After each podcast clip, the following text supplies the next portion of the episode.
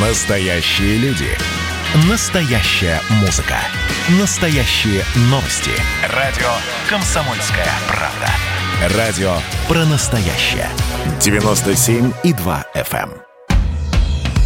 «Комсомольская правда» и компания «Супротек» представляют. Программа «Мой автомобиль». А вдоль дороги мертвые с косами стоят. И тишина. Эта госавтоинспекция нашла в России 700 тысяч машин, зарегистрированных на мертвые души. В буквальном смысле слов мертвые. А эти самые мертвые души получали штрафные квитанции, естественно, не платили, потому что они мертвые. Как они заплатят? В общем, э, всем привет. Э, В предпоследний день уходящего 2020 года э, мы говорим здесь об автомобилях, говорим э, с Андреем Олегом Осиповым, редактором портала осипов.про. Парни, доброе утро. Доброе утро. Доброе утро. Координат в пространстве. Э, Связаться с нами можно по телефону прямого эфира 8 800 200 ровно 9702, а в WhatsApp, Viber и, насколько я понимаю, еще и в Телеграме мы теперь принимаем сообщения 8 967 200 ровно 9702. Эм, В том числе про машины, про конкретные машины, там выбор марки, модели, э, технические особенности, что ждать э, от того или иного агрегата. Но это чуть позже. Прямо сейчас все-таки давайте обсуждать эти самые мертвые души. А госавтоинспекция, я правильно понимаю, госавтоинспекция закрывает лавочку, эм, окно возможностей для тех, кто не хочет платить по штрафам. Ну да, в общем-то. Ну, вообще странно, на самом деле, что это окно было открыто столь долго, э, что можно было оформлять автомобиль на, э, в общем-то, умершего человека или не снимать его э, с учета, не переоформлять после того, как человек умер, и после этого ездить спокойно под всеми камерами фото-видеофиксации. Забавно, э, потому что это показывает, насколько хорошо у нас обмен информацией э, настроен, в общем-то, системе. То есть, мне вот интересно, а налоговая инспекция знает, что человек умер, или она тоже ему налоги начисляет до тех пор, пока он сам не пройдет, бумажку не подпишет, что он умер? Я точно знаю, кто знает. Пенсионный фонд. О! Ему немедленно прекращают платить пенсию. Моментально. А да, еще его еще не похоронили, а уже пенсии нет. А у пенсии уже нет. Да, миг- миграционная служба еще отлично знает, потому что родня выписывает умершего из квартиры для того, чтобы не платить лишнего. Конечно. И вот непонятно, как до этого, собственно говоря, ГИБДД эта информация не доходила. Как ГИБДД не могло до сих пор, так сказать, понять, что вот она выписывает штрафы, штрафы не платят, а машина оформлена, в общем, на человека, которого нет. Не, ну вообще на самом деле это все по-разному ведь бывает в жизни. То есть человек умер, ну, несчастье, да, но тот, кто наследник, он просто не успел переоформить. Вот и все. Ну, 10 дней вообще-то на это дается. Ну, на 10 самом дней деле. дается, да, я понимаю. Но там мало ли какие обстоятельства в жизни. Так, А, ну, закрыли лавочку и закрыли, и хорошо. погодите, как, э, как закрыли лавочку? Что ГИБДД э, наладила обмен э, информацией с миграционной службой, с налоговой, с ЗАГСом, в конце концов? Ну, наверное, они, понимаете, я надеюсь, что все-таки ГИБДД, МВД и прочие структуры таки перейдут на полный э, электронный документооборот. И именно вот документооборот, чтобы документы между ними оборачивались, чтобы они обменивались с ними, а вращались, собственно говоря. Пока я так понимаю, что они хотят что сделать? Они сейчас получат полностью информацию о тех, кто умер. И если в течение 10 дней эти люди не придут, не переоформят автомобиль на нового собственника, то э, государственные регистрационные знаки объявят в розыск и могут объявить в розыск водительское удостоверение умершего человека. Тоже забавно, да? Водительское удостоверение умершего человека будет объявлено в розыск. Ну, интересно, в общем-то. Э, Вот. И э, ловить их будут в том числе при помощи так называемой выборочной проверки и при помощи тех самых камер фото и видеофиксации, потому что эти номера попадут в соответствующую базу данных, ну и, естественно, инспектора ДПС, нам не то, что штраф придется такой камеры, но, по крайней мере, информация дойдет до инспектора ДПС, до ближайшего патруля, и он сможет остановить такой э, автомобиль. Вот так, я так понимаю. Накажут его, в общем-то, прилично. Выпишут штраф от 500 до 800 рублей за управление транспортным средством, не зарегистрированным в установленном порядке. Если повторное будет нарушение, то там уже 5000 рублей, либо лишат прав на э, срок от 1 до 3 месяцев. Ну, аналогичная, в общем-то, мера ответственности предусмотрена за езду без полиса ОСАГО. Представляешь, где-нибудь тьму таракань останавливает э, тебя пост ДПС, э, заглядывает и говорит, простите, вы живой? Да, пока да. Тогда все в порядке, езжайте дальше. Тогда езжайте дальше. Ну, Да. какая-то такая история. Ну и смотрите, ам, я, честно говоря, не понимаю, как можно за повторное управление транспортным средством э, наказывать. Ну, то есть, вот вы говорите, там, значит, до 5 тысяч рублей за повторное нарушение вот по этой самой статье. Потому да. что в, в первом же, э, при первом же задержании, по идее, должны изымать и госномер, и СТС. Но сейчас этого не делают, на самом деле, Дим. Сейчас номера никто не скручивает. Сейчас нет такого понятия. И вот. Это не прописано в регламенте. Да, свидетельство о регистрации у вас тоже никто не изымает. Сейчас же даже водительские права, насколько мне известно, не изымают. Их изымает только суд. Вот даже если вас поймали нетрезвым за рулем, вам э, дадут постановление повестку в суд или в районный отдел ГИБДД. Но права останутся-то у вас на самом деле.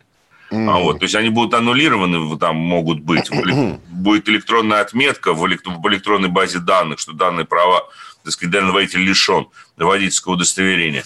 Но э, документы сейчас сотрудники ГИБДД не изымают. Это, наверное, к лучшему, потому что было огромное количество случаев, когда они изымали те же самые водительские удостоверения в одном регионе, и потом до соседнего региона просто не доходили, где-то терялись в пути. И вот, кстати, просто надо знать, что когда мы говорим о том, что повторно его лишили водительского удостоверения, а он таки садится за руль и так далее, это не значит, что у него на руках нет водительского удостоверения.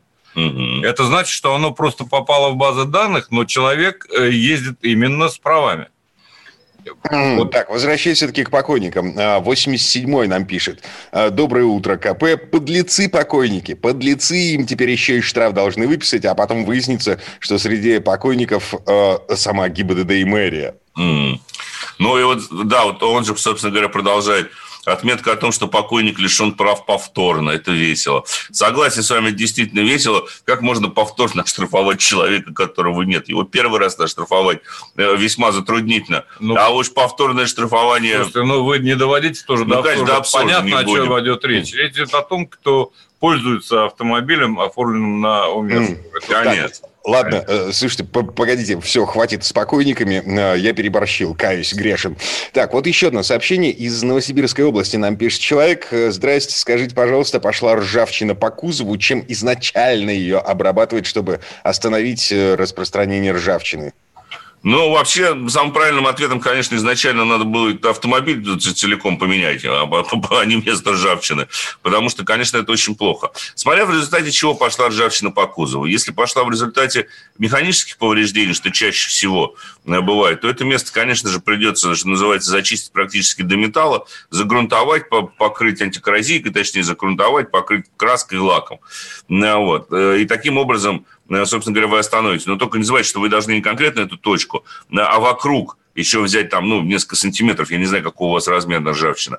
Но бывают случаи, когда машина ржавеет в результате некачественной покраски, в результате э, плохого нанесения антикоррозийного покрытия, в результате отсутствия той же самой оцинковки. Э, таких примеров много. В результате технологических браков. Вот яркий тому пример, не так давно мы говорили о новой модели компании Kia K5 в данном случае можно назвать, так эти машины даже в салонах сразу ржавели. Был у них такой. Выяснилось, что это дефект э, связан именно с окраской при э, окраске и оцинковке Даже кузова. с оцинковкой связаны. Конечно, конечно. Поэтому в таких случаях э, остановить ржавчину чрезвычайно на самом деле сложно, потому что ее очаги могут быть в самых разных местах.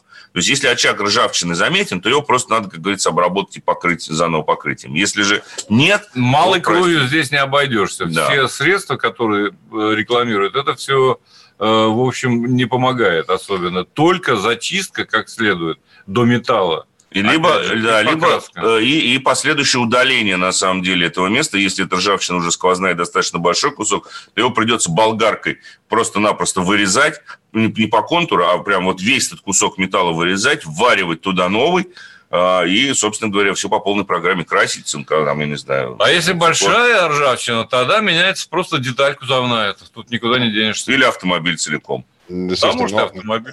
Red Look – это, в общем, ну, такая модная тема.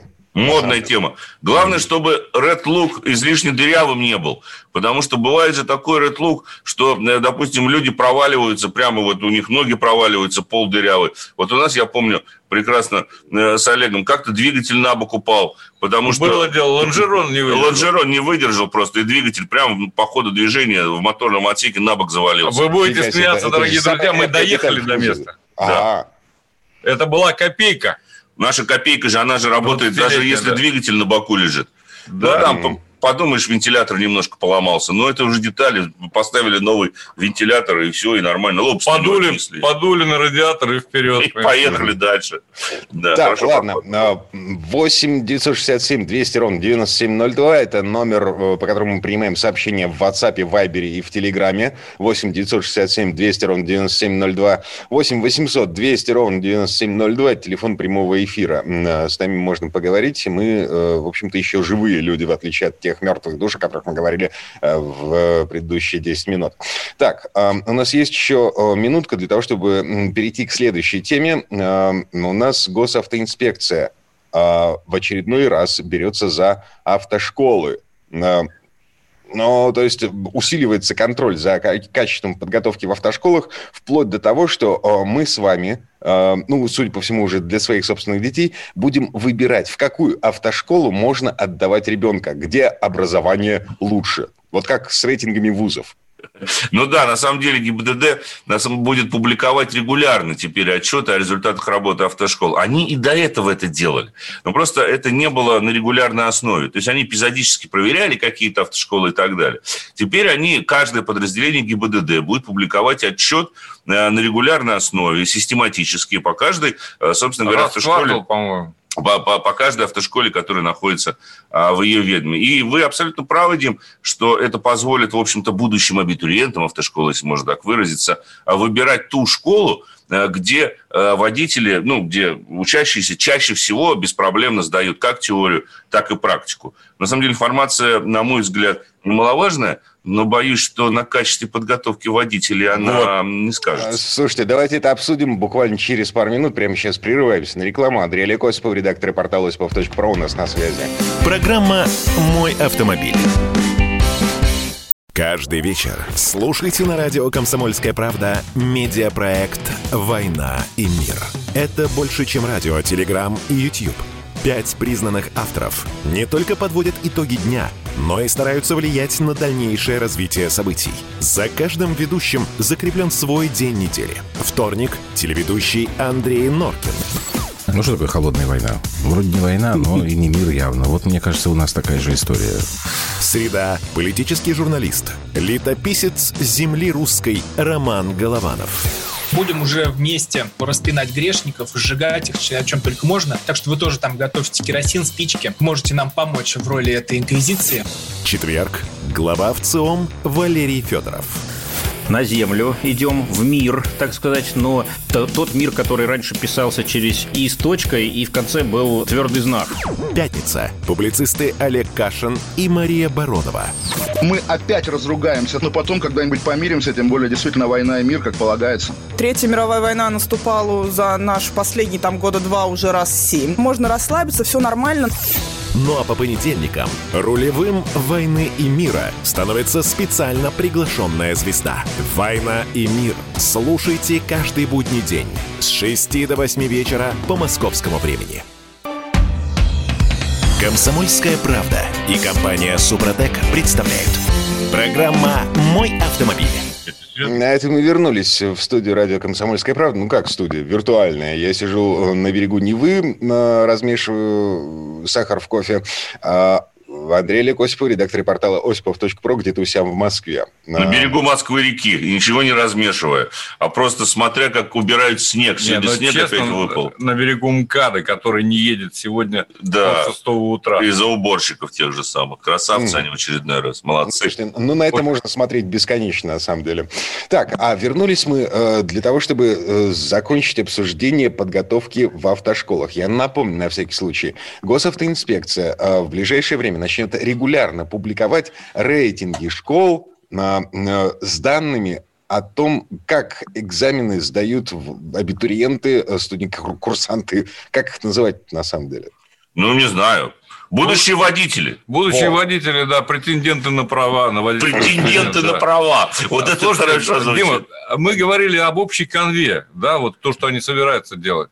Но делал, как известно, в деталях. А, поэтому мы с вами должны понимать, что никакого отношения к безопасности на дороге и к улучшению качества подготовки водителей впрямую это не имеет, на самом Погодите, деле. Олег, с- смотрите, они собираются публиковать не только данные о том, Да. как с первого, со второго, с третьего, с какого раза сдают будущие водители экзамены в госавтоинспекции, но еще и статистику об авариях, происшедших по вине отучившихся выпускников. Конкретно автошколы. Совершенно Да. правильно. Это очень важная вещь. Конечно. Но на самом деле мы же с вами понимаем, что если школа выпускает только никуда не годных водителей, а так в большинстве 99% школы выпускают таких водителей, на самом деле, а, как правило, то это ничего не изменит в системе образования.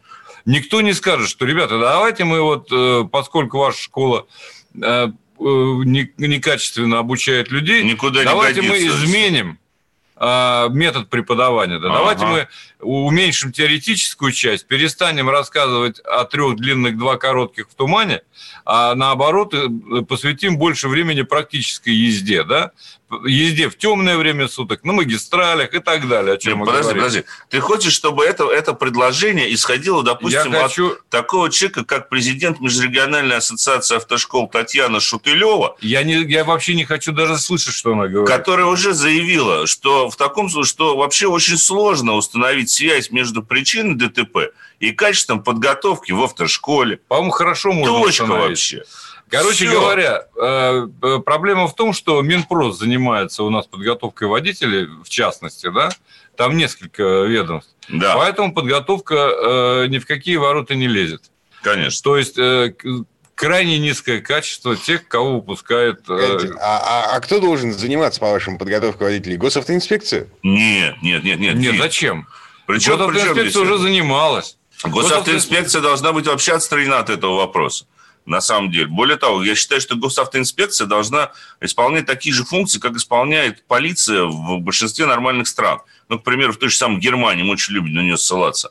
И полиция там никоим образом не имеет вообще никакого отношения ни к подготовке водителя, ни к приему экзамена. Функция полиции убедиться в том, что человек прошел все стадии подготовки, сдал теоретический и практический экзамен, и она на основании этого выдает ему водительское удостоверение. Все. Полиция никоим образом не участвует ни в одном из процессов, связанных с управлением автомобилем. И это абсолютно правильно, потому что таким образом исходит, уходит та самая коррупционная составляющая. Ведь мы, когда сейчас говорим о том, что ГИБДД вот начнет регулярно публиковать отчеты о результатах работы автошкол, но на них ведь тоже надо смотреть э, через определенную, скажем так, фильтры.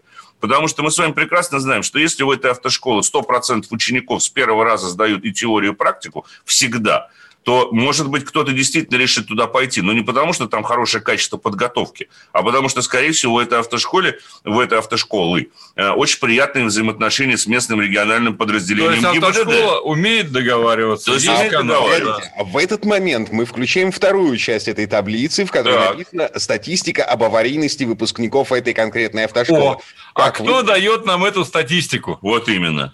Тот, кто э, договаривается со школой о приеме экзамена. Тот, кто публикует отчеты, собственно говоря. Да, и, собственно говоря, ребята, мы тут у вас посмотрели, что-то как-то со статистикой ДТП неважно. Будем решать вопрос. Я вам просто открытым текстом говорю, как это может звучать. Ну, конечно. Вот и все. То есть это вообще все. Короче говоря, кто должен готовить водителей на самом деле?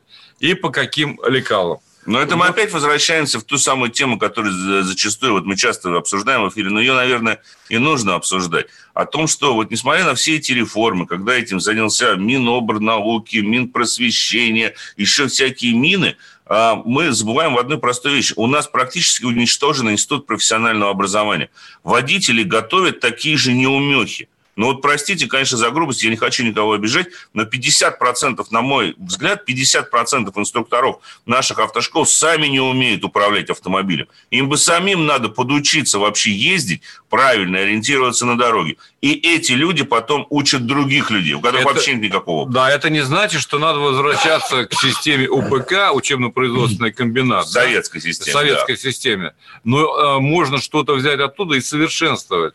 То есть, во-первых, лицензировать работу инструкторов. Конечно. То есть э, организовать какие-то хотя бы курсы подготовки инструкторов автошкол. Не, они как бы есть типа того, Ну, где-то готовят, но это только Никто очень... не знает где, да. Да. э, договориться с теми, кто сейчас ведет занятия по контраварийной, в частности, подготовке. Ребята чтобы, достаточно количество. Чтобы хотя бы э, инструктора, инструкторы прошли вот эту школу. Конечно. Чтобы они понимали, как управлять автомобилем в той или иной ситуации. И только после этого допускались к обучению. Короче говоря, э, нужно лицензирование, нужна подготовка э, профессиональных инструкторов, и нужно в корне менять систему обучения. Исключить всякие глупые предметы вроде психологии водителя и так далее, да? Ну, да. И э, сделать упор на практические занятия. Это очевидно каждому водителю на самом деле ничто не заменит опыт, ничто практику, не заменит конечно. практику. Реально накат. Ну и кроме того, вот, Дим, еще одна небольшая ремарка. Ну, будут они публиковать отчеты о результатах работы автошкол. Средняя температура по больнице.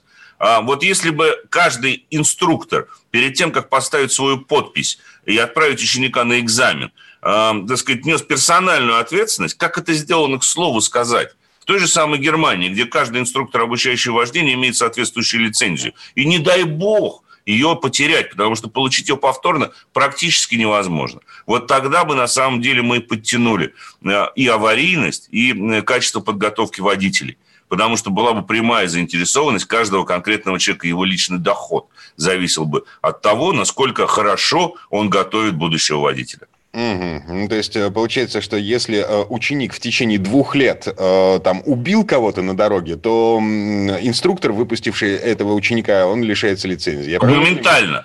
Моментально. Более того, там даже не убил, Дим. А если, допустим, человек набрал определенное количество баллов, ну, то есть ездил столько, что за год там набрал, в, в Германии существует же еще бальная система, то там, если он набрал определенное количество баллов вплоть до нарушения, до, до лишения водительского удостоверения, то в таком случае инструкторы тоже на самом деле лишат лицензии. Там очень сложная система подготовки водителей, но именно поэтому мы всегда Это не самая говорим. лучшая система в мире. Она да? не самая лучшая в мире. Нет, в конечно. Англии вообще по-другому да, там э, даже водительское удостоверение по почте присылают, собственно. В Америке. То же самое, там в очень Америке элементарная система подготовки. Но люди ездят с э, ранних лет.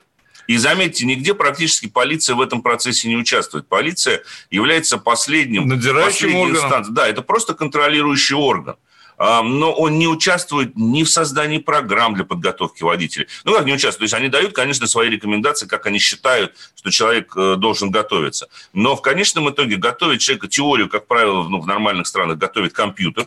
И компьютерный мозг, те самые вот, ну, не нейросети, да, а искусственный интеллект, определяет на основе постоянных заданий, которые вы получаете, готовы вы сдать теоретический экзамен или не готовы. Это решается компьютером, а не каким-то конкретным человеком. Проверяется впоследствии компьютером, компьютером без участия других людей. То есть вы сами заходите, вы получаете там ссылочку, заходите на определенный интернет-сайт, начать экзамен, вы все сдаете, сидя у себя дома в уютном кресле, также помешивая чай, возможно. И если вы правильно ответили на все вопросы, вы направляетесь на сдачу практического экзамена. Но никакой другой человек рядом с вами не присутствует. Нет никакого инспектора, экзаменатора, никого нету.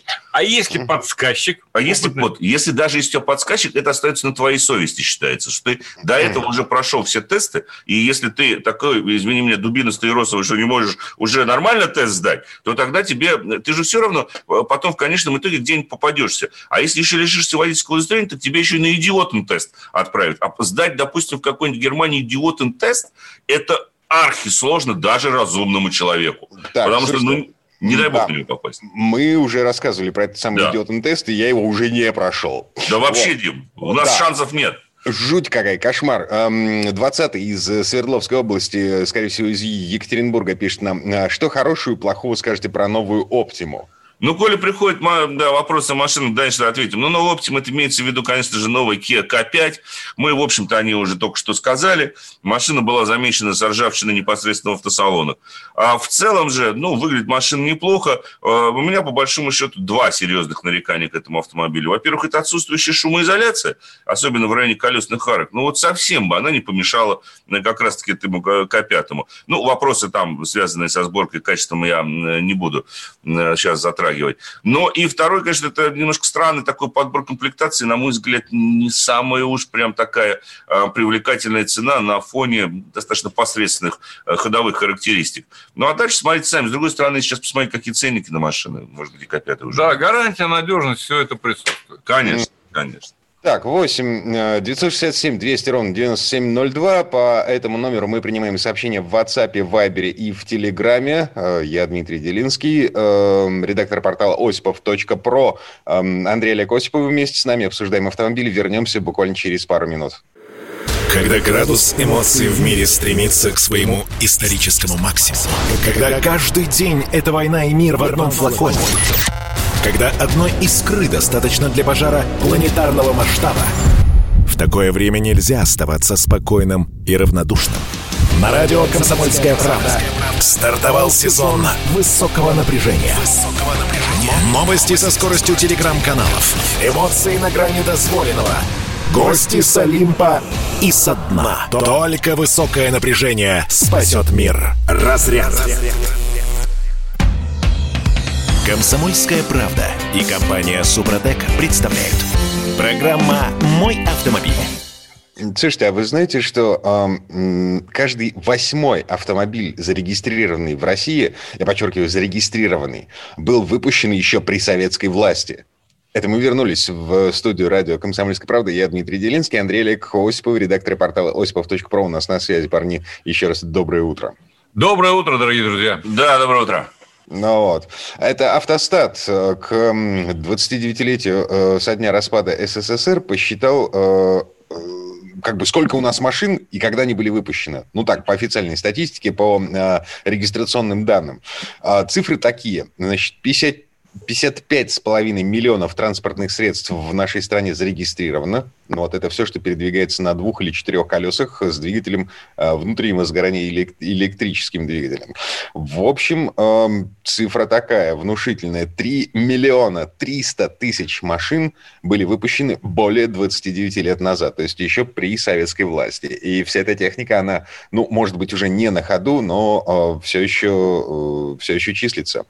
Ну, конечно. Ну, слушайте, ну я даже не знаю, хорошо ли это плохо. Скорее, наверное, плохо, Дим, потому что это говорит о том, что, э, к сожалению, автопарк в нашей стране обновляется не так быстро, как хотелось бы, это раз. И э, это, в свою очередь, демонстрирует ну, невысокую покупательскую способность, реальную покупательскую способность населения.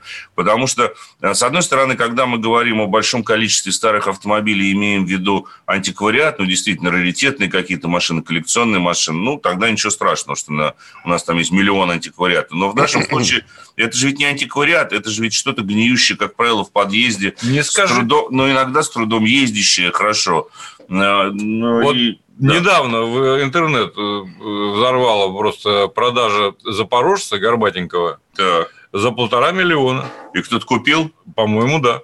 Ну, это, ну, это да, это, я понимаю, сейчас модно. Модно. Сейчас ностальгировать не просто модно, но и важно. Ну, ну возможно. За 500 тысяч рублей вы сейчас можете купить расконсервированный, точнее, э, вот пока еще законсервированный КАМАЗ, например, армейский или да. Урал. Да, кстати сказать, вот в этих самых трех миллионах с небольшим, которые э, остались с советских времен, очень много, конечно, преимущественно это не легковые, а грузовые автомобили, автобусы. Угу. Вот коммерческий они, транспорт. Коммерческий транспорт, да, его, конечно, много, но там и ресурс побольше был, э, так сказать, изначальный. Ладно, к вопросу об изменении ситуации, э, о том, собственно, как обновляется автопарк. Э, программа льготного автокредитования все-таки продлена. Власти нашли 12,5 миллиардов рублей э, на будущий год на продолжение вот той самой поддержки российского автопрома, поддержки покупателей в первую очередь, так чтобы люди покупали машины. Давайте напомним, как в эту историю ввязаться, как получить от государства эти деньги. Ну, проще всего пойти просто либо зайти в кабинет, посмотреть информацию или в интернете, либо пойти к официальному дилеру и воспользоваться этой программой. Там их несколько. Это первый автомобиль, семейный автомобиль, ну, в частности, который больше интересны физическим лицам. Погоди, вот. А, а, а, Андрей, смотри, у меня в семье есть машина. Вот давай возьмем сферическую семью, э, мою семью в вакууме, да. В моей семье есть машина, но зарегистрирована на жену. Могу ли я как не владелец машины, участвовать в программе льготного кредитования «Первый автомобиль»?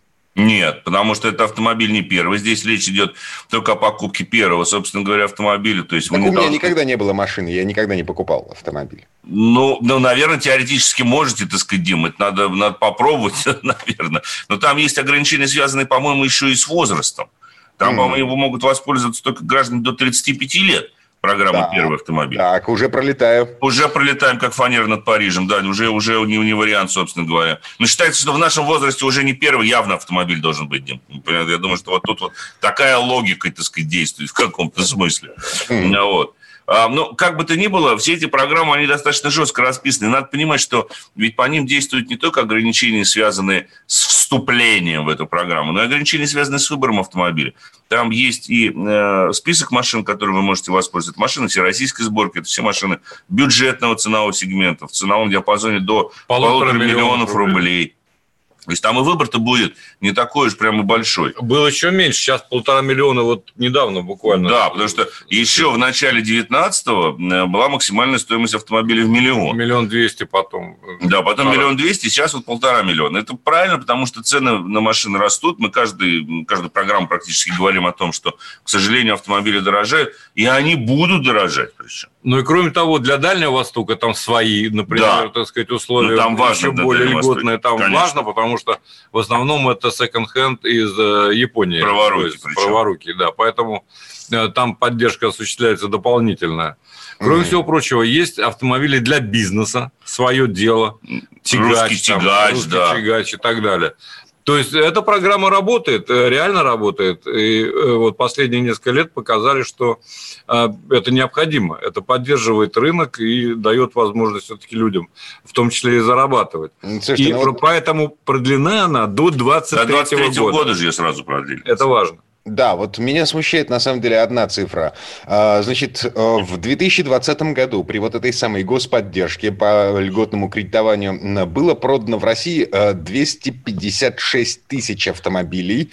Значит, а бюджет программы составил 20 миллиардов рублей. 20,7.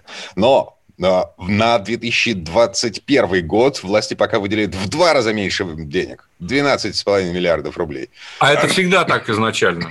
Они изначально выделяют меньше, а потом, когда да, начинают плакаться все дилеры, которые продают производители, э, сумма увеличивается, дополнительно изыскиваются в бюджете средства, как было, кстати говоря, вот и в том году, о котором вы говорите, э, там были дополнительные э, финансовые возможности предоставлены.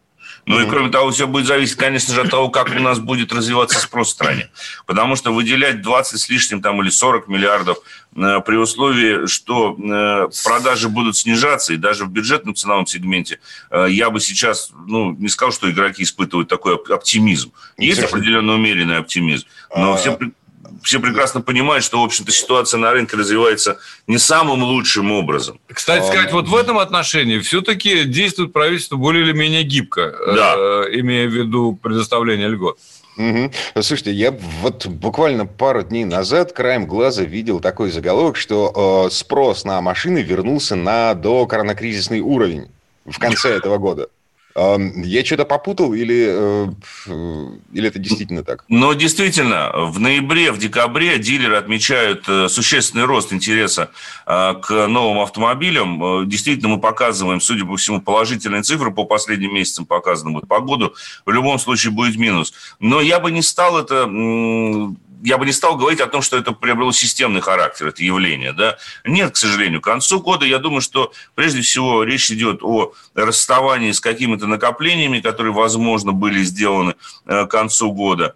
Э, ну, мы же знаем, что никуда не поедешь, поэтому сейчас за рубеж. Многие, так сказать, решили потратить деньги на покупку автомобиля.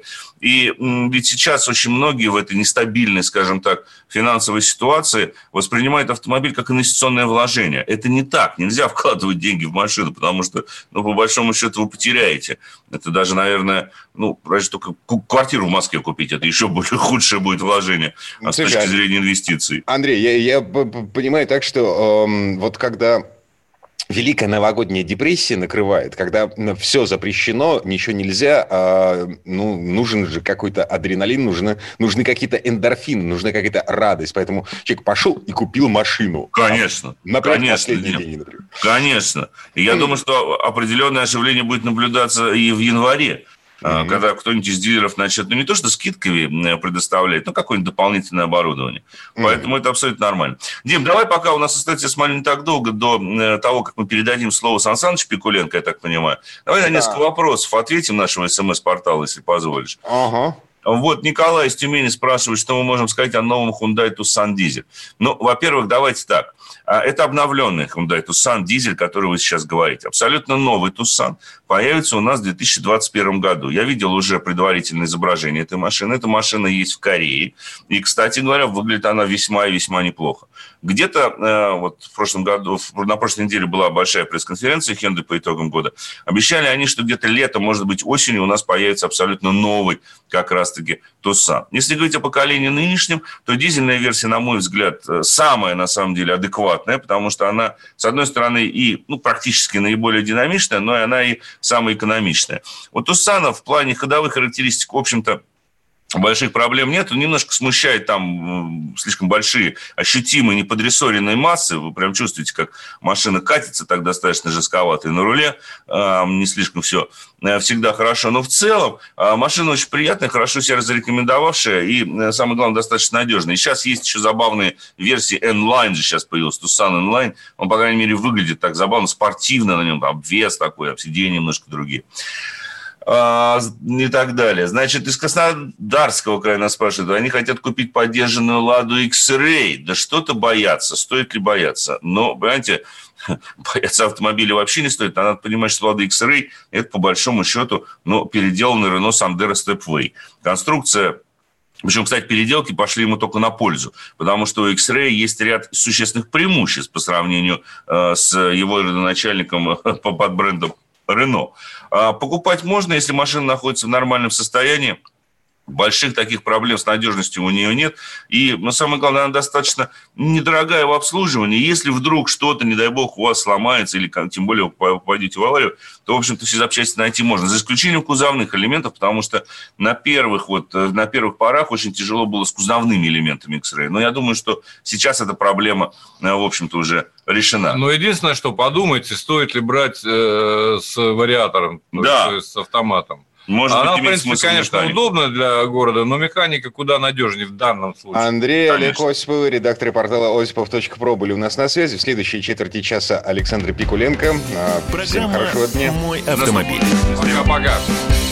Кто виноват и что делать, в нашей стране знает каждый. А вы попробуйте предсказать, что будет. Каждый четверг в 8 вечера по московскому времени главный редактор «Комсомольской правды» Владимир Сунгоркин делает прогнозы, как станут развиваться события. И у него это отлично получается. У нас очень сильная налоговая служба. Руководитель ее, господин Мишустин, это один из выдающихся управленцев. Ему бы возглавить правительство. Байден может победить с минимальным перевесом. И, скорее всего, они будут спорить, ходить в Верховный суд, доказывать. Карабах станет азербайджанской территорией, каковой она является по всем международному праву и, извиняюсь, по решениям, специальным решениям Организации Объединенных Наций. К лету исчезнет вся эта пандемия, и мы перейдем к нормальной жизни. И дальше, я бы прогнозировал, будет огромный всплеск во всем. В экономике, в потреблении. Я предрекаю, что где-то уже к осени будет серьезный бум. Всего хорошего против всего плохого. Хотите знать, что будет? Включайте радиоприемники каждый четверг в 8 вечера по Москве.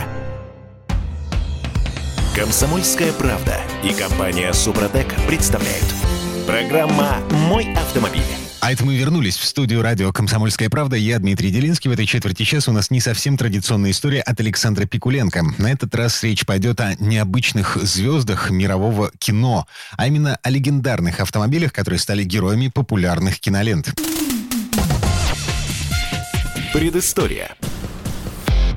Самоходный экипаж и движущиеся картинки, то есть автомобили и кинематограф, ровесники. Уже на ранних стадиях развития того и другого они нашли друг друга. Но сначала автомобиль был героем второго плана, а потом для него сценаристы стали скрупулезно прописывать эпизоды. И в один прекрасный день после премьеры становились знаменитыми не только актеры, но и их автомобили. Вот и на выставке «Мотор, автомобиль снято», что недавно прошла в Париже, было собрано несколько автомобилей, сыгравших свои роли в разных художественных фильмах и сериалах. Часть из них нам совсем неизвестна, хотя у местной публики вызывала абсолютное узнавание. А вот другие были знакомы и нам, причем немало лет. О них и хотелось бы рассказать. Почему в насквозь идейном Советском Союзе появился такой абсолютно буржуазный фильм, как «Фантомас», непонятно. Но приняли его с восторгом и дети, и взрослые. Летающий автомобиль Citroën DS сразил нас на повал. В нашем кружке юных автомобилистов мы с товарищами обсуждали каждую деталь. И на полном серьезе хотели приделать крылья к нашим самодельным картам. Даже ходили к соседям, авиамоделистам. Но они